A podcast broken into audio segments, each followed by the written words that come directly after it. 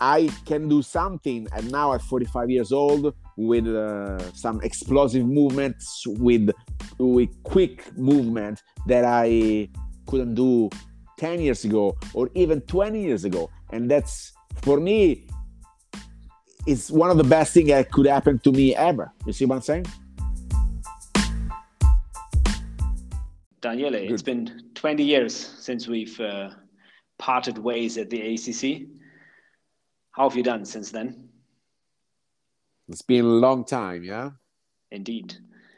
Um, let's say that I I feel very good with uh, the point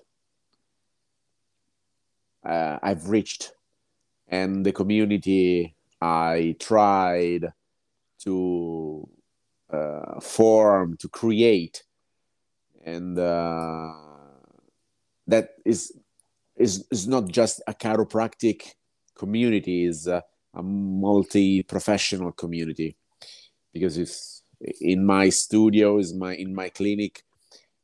It's uh, several chiropractors, uh, physiotherapists, and uh, personal trainers and uh, basically we are working all together with uh, but not in a in a only shared environment with yeah. a shared philosophy that's that's the main point yeah so you know uh so how do you spend most of your time say it again still how do you spend most of your time? Do you do mostly chiropractic or mostly training or 50 50? So I don't do any training for uh, my clients.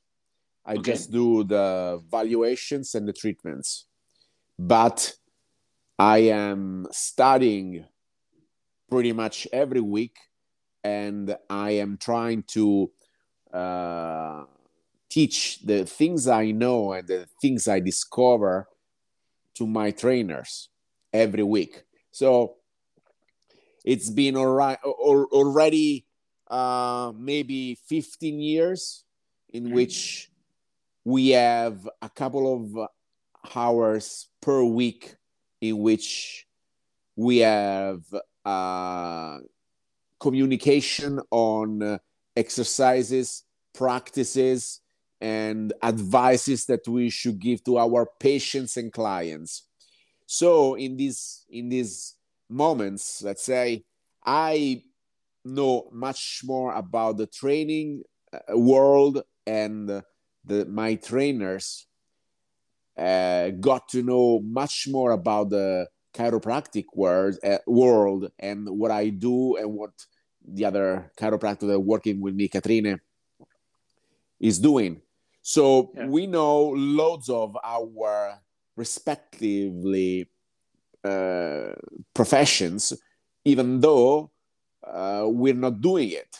You see what I'm saying? So I'm not doing any any training, but I'm very proficient in training for myself and for my trainers. Let's like what's in the all of the years you've uh, you've been around like what's yeah. the best investment you did like like um, in your health or into your life and your professional life what's the thing that brought you forward the most was it the fms course or are there other things so there must be there must be uh, two or three things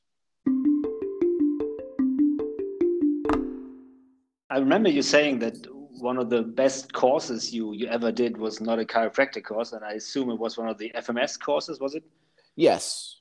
You said well, something like this. Yes, yes, it's, it's very clear to me, and uh, I am thankful for uh, having having gone through that way because the FMS. Can you explain system, what FM? Can you explain what FMS stands for and what it yes, means? Yes, yes, sure.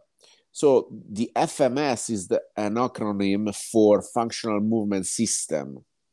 And uh, the Functional Movement System is a company that is uh, has got a, this vision of uh, making movement assessment and value and evaluation depending on uh, the place in which the people that you are uh, examining are at that point in time.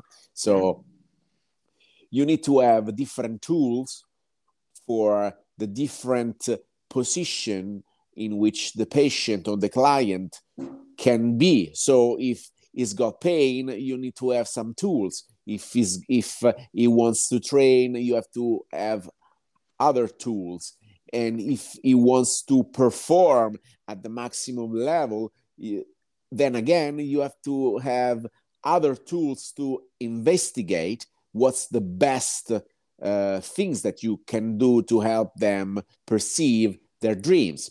So the FMS basically uses these different valuation tests and, and models so that that of course they are uh, interrelated between each other uh, and they are uh,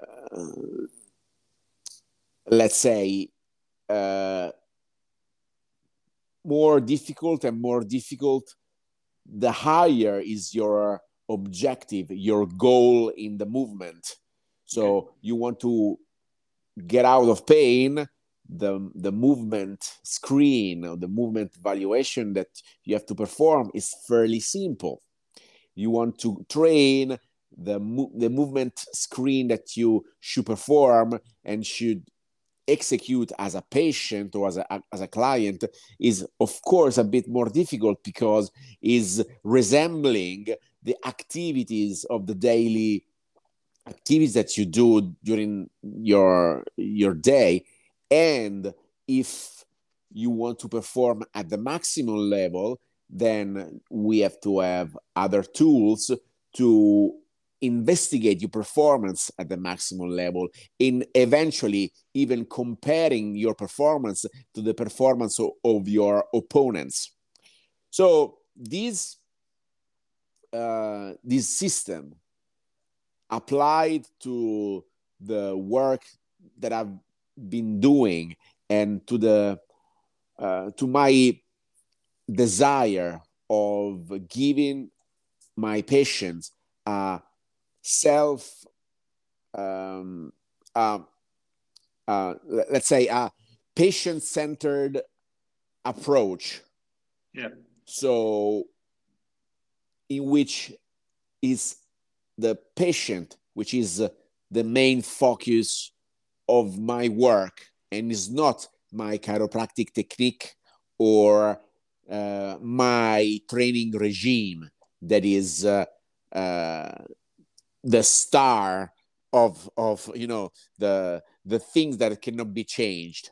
The thing that cannot be changed is the objective is the aim of the patient and aim of the client. So i must have different tools to make him be able to reach that goal and to understand which are the best tools. I need to have these uh, different uh, ways to understand if is uh, the problem that they are presenting with is can be treated with a passive treatment, so a chiropractic treatment, or a physiotherapy treatment, or it needs to be treated with some exercises.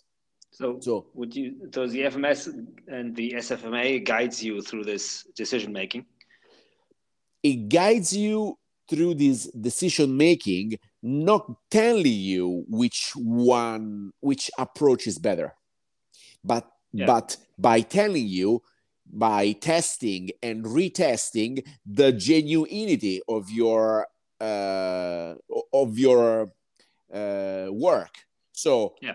you might do this test. You might do this uh, this screen, which is basically more tests altogether, and uh, you might sometimes not getting any results. So the test doesn't. The test results don't change much, or the, the test results don't change much. So basically, it's an ongoing examination. Let's say, right? Yeah. So the next time you shouldn't be worrying about it because next time you know exactly what you shouldn't be doing with that patient. And uh, of course, this has to go through some uh, uh, dialogue with the patient and some, you know, uh, teaching to the patient that as a, as a health professional, you cannot know everything in advance. You will, you know that something might help, but you just have to check if it helps.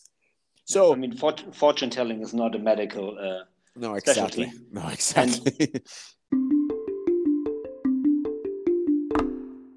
what are your patients like? Is it is it mostly like really sporty people, or do they come in with like artificial hips at 82, or do you have any like um, very selected audience, or is it everybody? So in the in in the in, in all these years, uh, even within the working group, so with all the other uh, trainers and physiotherapists. How I, many other? Uh, it's uh, we are ten. All right. Yeah. Okay. Yeah, we and you 10. are the, the leader of the pack, so to speak. Or? Yeah, pretty much, pretty much. Yes. Okay. I mean, I, I, I don't consider myself that way, but uh, yes, you know, in in a way, the the the dynamics of the of the relationships between the professionals reveal that that is the case let's say. yeah. Yeah. Well well put. Yeah very diplomatic. Exactly. So Marvelous.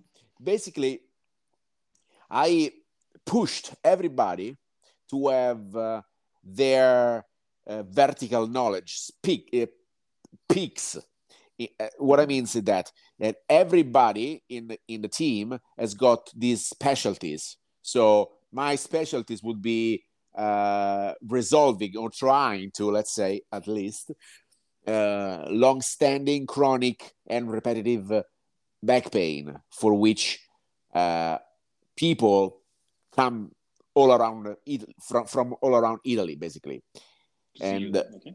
so this is this is basically uh, 60% of my uh, clientele based and the other ones are some of the trainers throughout italy that are uh, attending my courses because they want to know more about this uh, uh patient-centered model that i brag about. So, do you do your own courses, is it, or is it FMS courses? FMS courses, but sometimes with, your touch, so to speak. Yes, yes, and uh, you know, uh, early these years, I did one course on uh, uh therapeutic exercises for tendinopathies. Okay. Which I've been working on for since the last year quarantine, so almost a year. I've been mm-hmm. researching, I've been trying, I've been applying uh, with with all my patients. So mm-hmm. I came up with uh, very nice uh, modules of exercises that are taken from the research with you know a, a bit of my touch uh, with mm-hmm. all considering all the hypotheses at the base of the tendinopathies. So yes, basically, pretty much are the FMS courses, but uh, you know, some some things are mine as well. I mean, mine. I'm, I'm, I'm reporting the research and my experience. Let's say you're probably like the most uh, fit. What, how old are you? 44, 45? 45, 45. 45, yeah. Pretty much uh, the fittest 45 year old I know. Thank you, you seem to have seem to have lost all your t-shirts as well. Yeah. So if you follow Danny on Instagram, you will see a lot of uh, skin there going on. So what's your daily routine to keep uh, that fit? Okay. And what's your motivation to stay that fit? You know, it's like the these things about motivation has been something that is uh, recently is I, I've been hearing a lot because you know I trained with this guy we we we we we physically trained together. This Brazilian guy, which is uh, he used to be a professional beach volleyball player, and uh, he's a trainer as well. and uh, you know, I, I it struck me because it's yeah, it struck me because he said, you know, it's like I this guy, you know, if you see this guy, this guy was a professional. This guy is is has got some uh, uh, cover of the magazines of the mm-hmm. fitness magazines in Italy. Okay. You know, and he says, you know, it's like I see you as a, an inspiration because you know you keep on pushing, and uh, it seems that everything that you do, you do it because you know is is not forced. Is uh, because you have some motivation. Where do you get this motivation from? You know, it's like when I reach 45 years old, I would like to be, you know, uh, organ like like you. Let's say. I mean, I'm I'm a bit embarrassed in saying in reporting this, but you know that this where this where his own words, but you know, this goes through a deep knowledge of what I like. So since was a kid, I was a kid, I liked playing sports, and uh, my physique it didn't really help me out because I always had uh, hip dysplasia. So okay.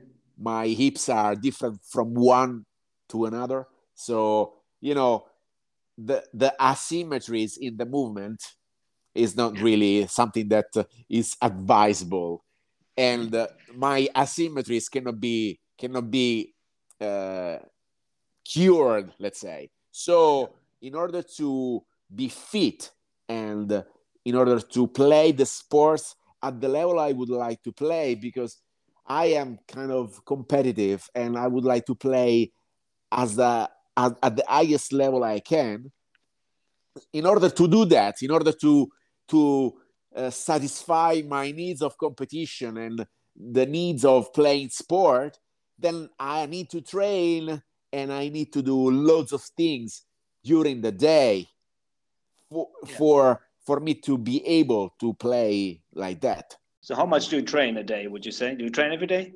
I train every day, and uh, sometimes I train twice a day. So this morning uh, I was I woke up at 5.15, let's say. Mm-hmm. A quick breakfast. Uh, 20 minutes of uh, my routine that I'm gonna post uh, very soon on uh, on the on the social medias in the in my morning routine, and then I played three three hours of beach volleyball this morning. So well, that's a bit of a luxury. So you live near the beach, I guess. I live on the beach, but today I played in the center of Rome because we have plenty of uh, of indoor sand courts because uh, okay. this sport well, is getting popular. Let's say. That's good. So, and again, um, you supplement the whole thing by uh, eating well or eating appropriately to the level of sports you do. Yeah. Okay. So and it's a bit against the grain, as I heard. I, I, I yes, yes. My, my, my eating has been refined to my needs uh, because, as it should be. Yes, yes. Because other than beach volleyball, I weight train five times a week. Mm-hmm. So I need to be very focused on nutrition and I need the weight training because I need the muscular strength to support my asymmetries and my incompetence incompetencies in the in the in overall mobilities because of my different injuries in the past. But you know, it's like I need to I need to be I need to be I need to be very focused on nutrition. And another thing that is uh, unusual with me that I discovered throughout the years is that my uh, hay fever, which give me asthma, uh, it's completely gone now that I am eating in the the way I, that I that I'm eating today. So basically, yeah. when I was a kid, I was uh, very allergic and I would suffer from asthma, and that was very, uh, very bad. you know i would dream of uh, suffocating. I would dream of uh, drowning. And then i wouldn't wish that to anybody because it's very unpleasant feeling i tell you. Yeah i know. Yeah not as bad but i know. Yeah. So i was basically dependent on this puffer you know. I was i was thinking to myself i am allergic to the grain to the to the plants that are producing the grains. Yeah. the, the in italian are called graminaceae which is latin. So it mm-hmm. would be something similar in in german or in english anyway. Yeah getreide. Yeah. So i said yeah although the medical the, the medical research is not really saying is saying that it's not really possible that uh, uh, aerial allergy can be influenced by what you eat.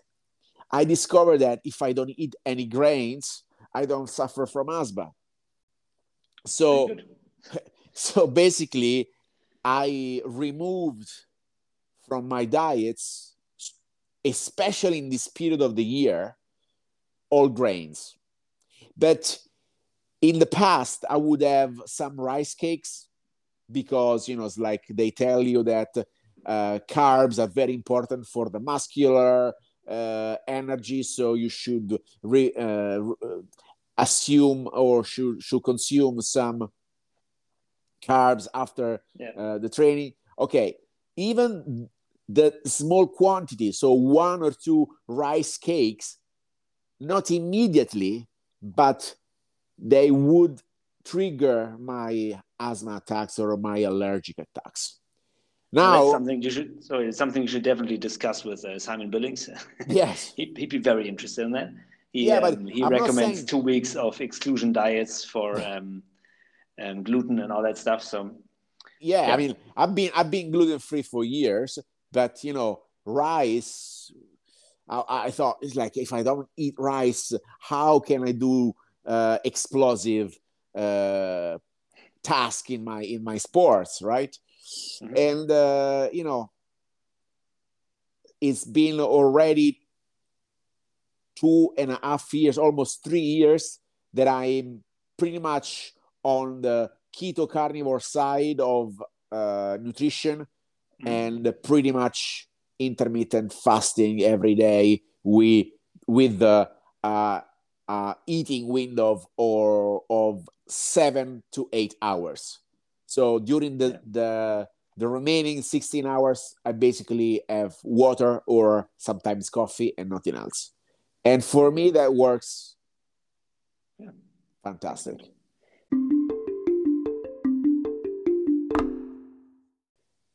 So if you're not training or eating or treating, yeah, what else do you do? do you relax at any point, or is training your relaxation? Uh, I I don't have any spare time, let's say, because in my spare time I try to find something that really really interests interests me. So if I drive, I listen to podcasts. If I drive, like what podcast? Yeah i mean i when Which i drive ones? uh business podcast or uh, fitness uh, podcast or fitness podcast uh, uh, science podcasts uh, i am really interested in uh, diet and nutrition and all the on, on, of, on, on the opinions of the of the people that are uh, that are, they play a major roles in these fields. So, okay. and you know, last year I was really into Jordan Peterson. Uh, oh, yeah. so on the psychology stuff and in uh, Yuval Harari, uh, Homo Deus, yeah. and uh, uh, you know, I was in that. And uh, then you listen to Tim Ferriss. Yes, I I do listen to Tim Ferriss. Excellent. So very good stuff. Yeah. So you're trying to use your time efficiently, let's say. Yes, yes. I mean, I don't watch TV. I don't have no. TV in my house. No. No, I don't either. Yeah, and. uh But you don't have kids. Uh, I, I, right? I, don't have kids. No, we don't. Okay. We don't have kids yet. No. Okay. Yeah, that's, so yeah, that's, that's my excuse. Is, is, is more, yeah, time is both uh, stretchy for me. You see what I'm saying? that's fair enough. So, um, so the encounter with Stuart McGill, for sure, because uh, he's uh, he's an engineer yeah. for uh, for the people who doesn't know him, and uh, he's one of the most uh, celebrated scientists on low back pain. Yeah. And his uh, uh, engineering approach on low back pain uh, made me, made me clicks, made me click loads of uh, loads of uh, ideas and approaches and I, I really like his approach. It's very unemotional. It's like, you know, it's not about being a chiropractor or being this professional or that. It's about getting the patient better. Yes. And if it takes training, if it takes advice for sitting, you know, then that's it. And it's very pragmatic from what I see. It but, is very pragmatic. And sometimes with some kind of patients, you need that specifically. So, yeah but you know his uh, his vision of uh, of biomechanics really helped me out in understanding other things not really related to back pain but related yeah. to the mechanics of the yeah. of the of the body of the body let's say uh, of course the encounter with the fms system is uh, it's uh, something that i really you know cherish because uh, it, it was the missing link between uh, passive care and active care. That's that's that's a good point. Yeah. yes. I think that everything that i told you so mcgill and fms uh, basically blossomed so my encounter with these two systems with those two uh, with these two philosophies blossomed in in the in the gathering of a, a working team, which exploits these two philosophy and uh, communicates on the same level, even from different perspectives. One one of the things that basically makes makes me happy because, you know, you you have brothers and sisters, have you? Yeah. Okay, I, I, I was an only child, and uh, I always needed to do something in a team. I'm not. I'm not. Uh, I I am a a, a, a teammate. Yeah. I'm not a team player. Yeah. I am a team player. I'm not a solo player. And uh, uh, forming and shaping a team that I work with every day, and uh, we share wins and losses. We share we share, you know, uh, satisfaction and pains. It's uh, it's it's something that that I really like. Excellent. So it's there's um I mean you're doing a lot of um, research and a lot of reading, and you, you make up your own your own mind on things. Is is there one thing that you are really sure about, but everybody else disagrees? yes. Okay. eating eating lots of meat. eating lots of meat. No, this is my this is this is a, this is a personal thing, right? So I, I will not sue. Uh, I, I I will not push that as far as uh, saying that is the right thing to do for everybody. I will not. No, no, but fine. but one thing that I that I'm sure. I mean, there are a couple of things that I'm sure at, and that I don't think that everybody agree uh, disagree with it, with them, but you know, it's very difficult to admit sometimes. The first thing is, I think we are undertrained, and because we are undertrained, we are, let's say, we need loads of care. If we were more trained and we would have uh, many more movement experience and we'd have with less comforts you know climbing stairs instead of elevators or you know running instead of uh, uh, mopeding. You know we, we we would have a better relationship with ourselves. And another thing is that i'm sure of that we are too distracted from the messages that we get from outside. And that messages distract from ourselves. Not many people understand the inner truth that they have inside them.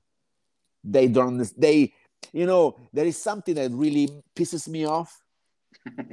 Go ahead. and and uh, maybe a, a rough percentage of 80% of the people that I meet, my patients, let's say, and I ask them, what do you really like? They don't have a ready answer. It means that they did they never thought about it. And if you never thought about it, you cannot have uh, a, a sequel of action that, that you should uh, take to get to that point. You see what I'm saying? And I've read, I've read something about wishes. You yeah. know that if, if you say to people, you can have three wishes, but you can't wish for perfect health, you can't wish for endless money, and you can't wish for world peace. What are your wishes? And yeah, people can't Blank. come up with anything. Exactly, yeah. blank. It's only what they have. It's like a bit longer holiday, a bit faster car, and a bit bigger house. So, yeah. so they basically are perfectly happy from that point of view, but they're not. They're really unfulfilled, I think. So yeah. there's always a big contradiction there. If you if you don't know yourself uh, in the inner parts, then your happiness is superficial. And you know there is something there is something that I, I need to tell you because you know my orthorexic life because sometimes I've been you know labeled by you know you're you are orthorexic meaning that i eat straight and i go to bed early and i wake up early and i train mm-hmm. whatever yep. Yep. you know but when you have a goal yep. then i think that freedom of will it doesn't exist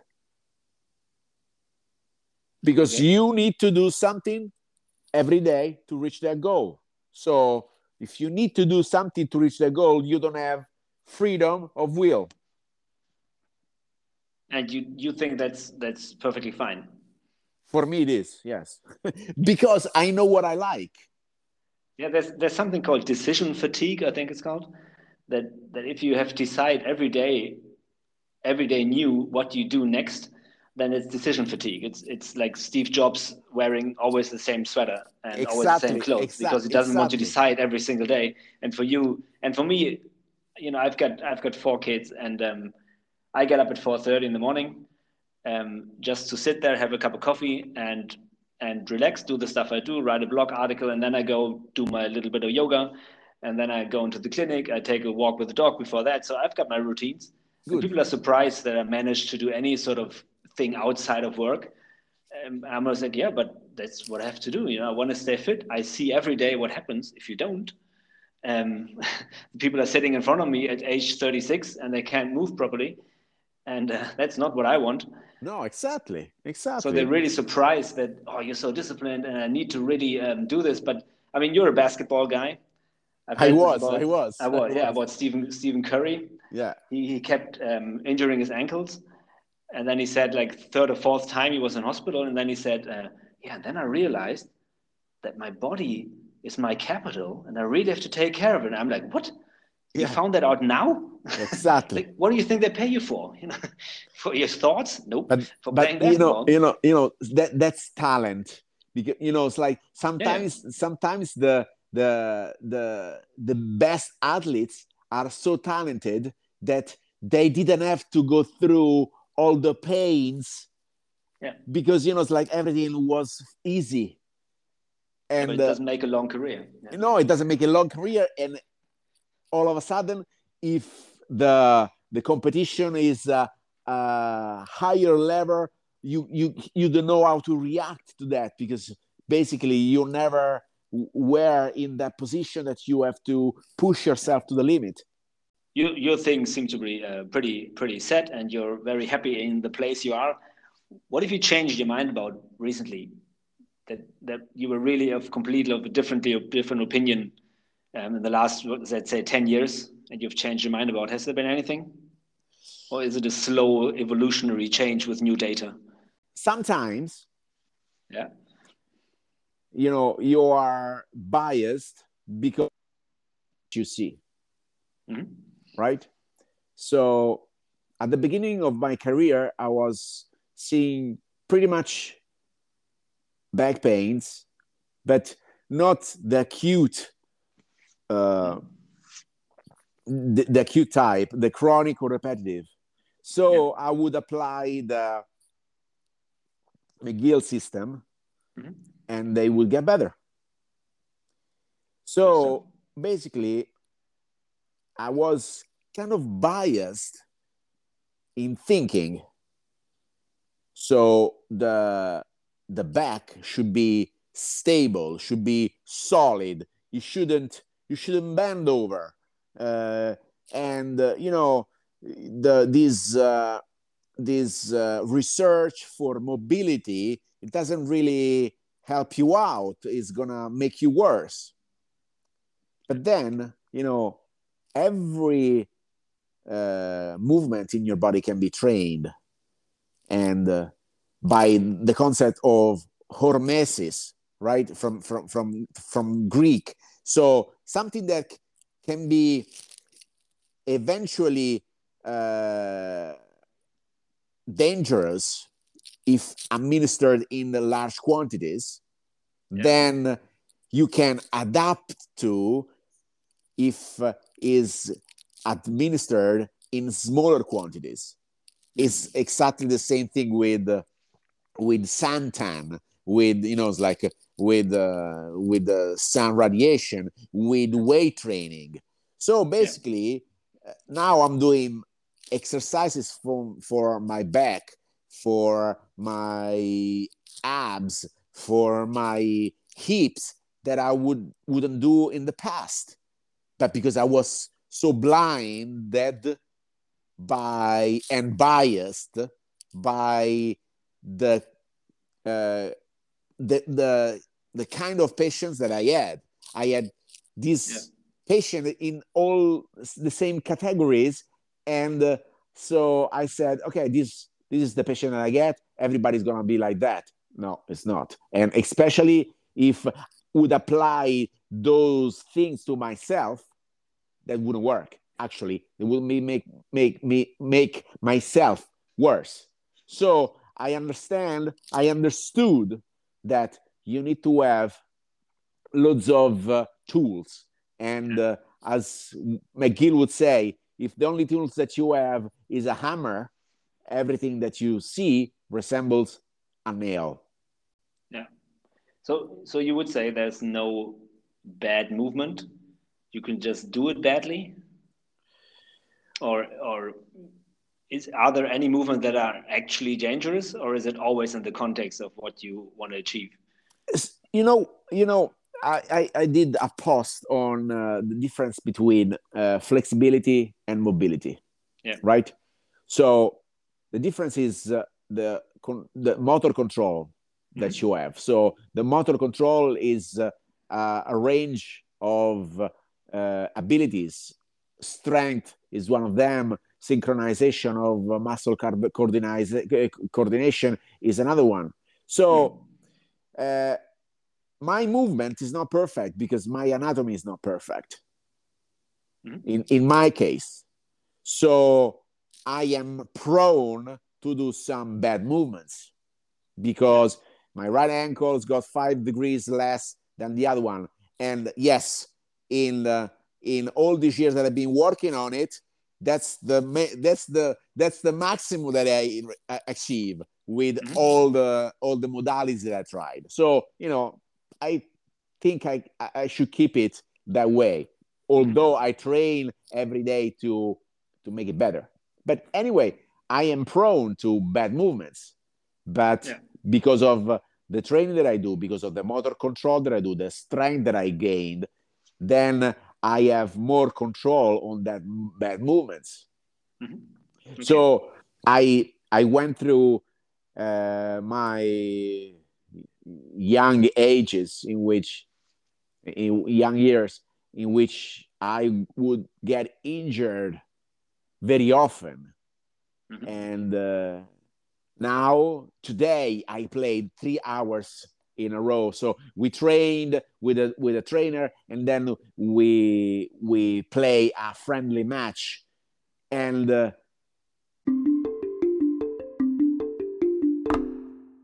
there's there's one thing that always bugs me when I when I listen to um, people doing their pitches for their seminars, and they always say, "Ah, oh, we tell you what they didn't tell you at university or at college," and um, I don't like that because when they then tell me what they're going to teach me, I thought, well, if you would have gone to the lectures and not be drunk half the time, you, you would have probably um, heard this stuff because you yes. know, like how how important do you think was your chiropractic education to to what you do now? Because many people belittle it. A couple of years later they are nothing of what i learned at uni i really used blah blah blah.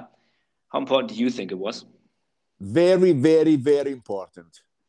I because of the of the uh, education that i received in the in the acc uh, i saved my ass and uh, some some some of my asses boss several times. Because because you know it's like i used to work in this uh, uh, uh, context in which i would see many many people throughout the day. Everybody was uh, screened from orthopedic surgeon. Everybody got x-rays. And uh, however there were all these steps before me me and Katrina, my my better half, let's say, it, that she w- used to work uh, with me in that setting, would discover, you know, some very nasty stuff like metastases, like fracture that nobody else uh, could could have spotted. So I would find myself in in thinking, you know, it's like these guys are taking everything so uh, lightly and uh, we are playing with the health of, of, of, of, people and because of the knowledge that we gathered in acc in the in the college you know like i can make smart decisions and uh, you know if i don't know some, if, if i don't know something i know where to look it uh, uh, where I, I know where to look for it. Yeah. And uh, you know i'm not something or like a sheep in a wavy sea. Uh, you know i am focused and i have to thank my education for that for no doubt about it then what i do now is not what i learned in college for sure because you know i develop my own uh, way of working let's say yeah i mean yeah that's that's not the same thing as saying everything exactly. i learned in college was useless which, no, which some people do it's not um, at all not if you all. would still do the same thing you would do in your um, acc clinic then that'd be pretty sad after 20 after exactly. 20 years i just remember arvid uh, Torkelsen.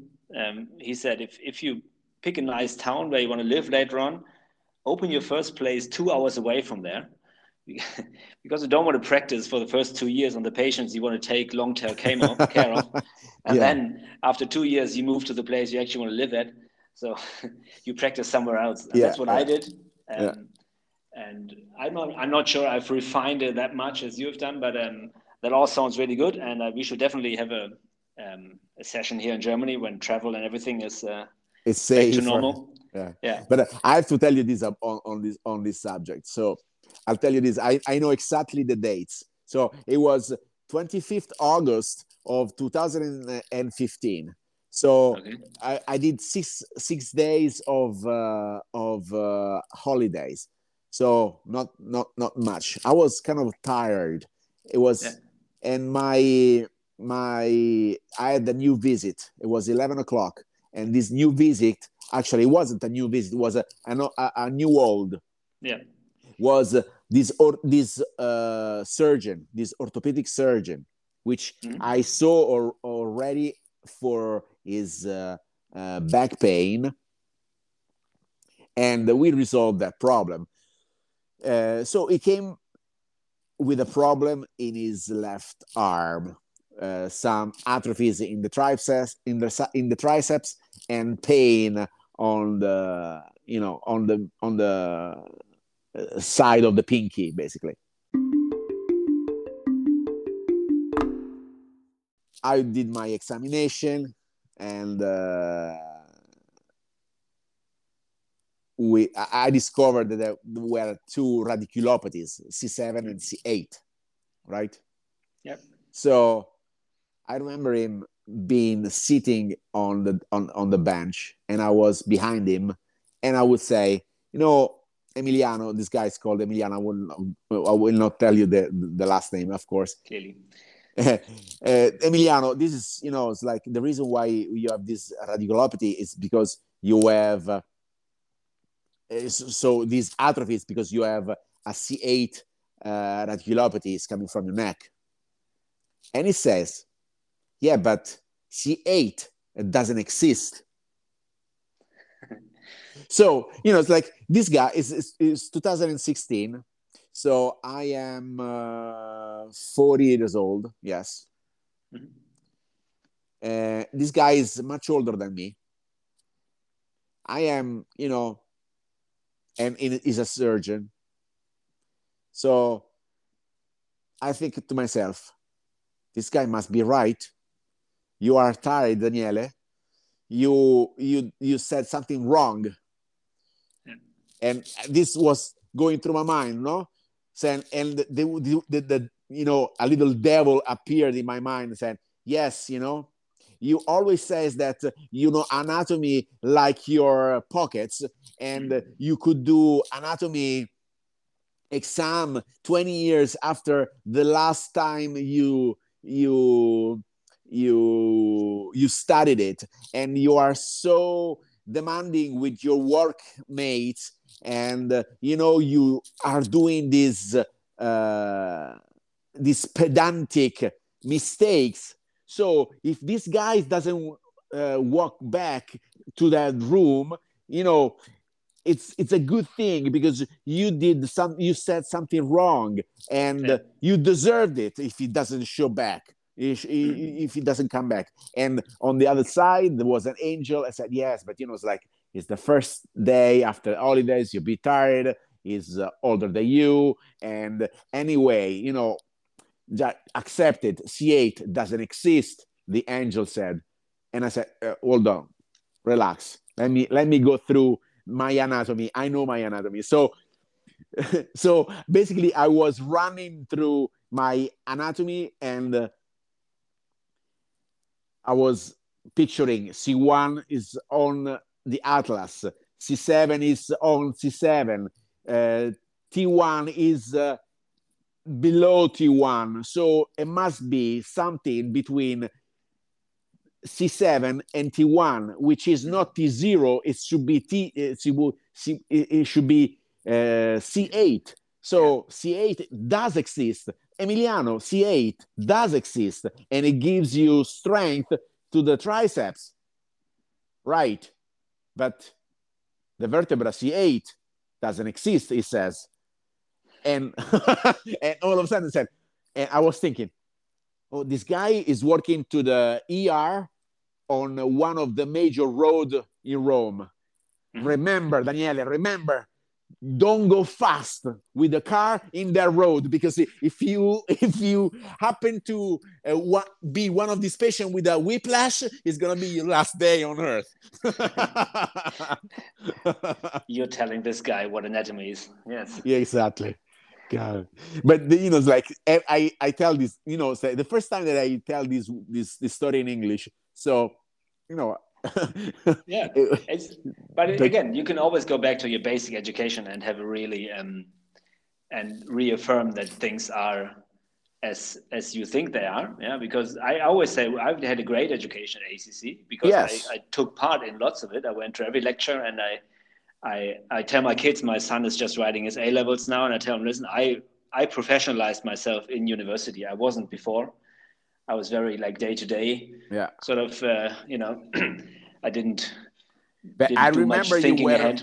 you i remember you were very German in your yes. in I, your I, in your study approach.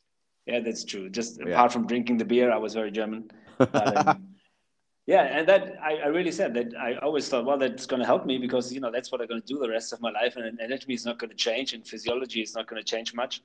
Exactly. And um, I keep reading like scientific papers and things, and I I just read something about biomechanics at the smallest level that was really interesting like how cells differentiate through biomechanical forces. You know, that's stuff that really interests me. Cool. There was a great article in the um, like Scientific American for Germany. It was really good. Good stuff. and I, I, really like this stuff. So there's one question um, Tim Ferriss asks his people when he does interviews. Yeah. Um, like if you could have a huge billboard in Rome at the main plaza with with something you would like the people to know, what would it say? yeah.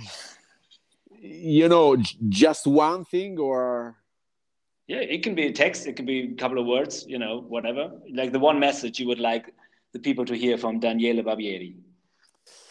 Um, what I'm gonna what, what I'm gonna say is kind of dooming, but uh, okay, just go ahead. You know, I think I think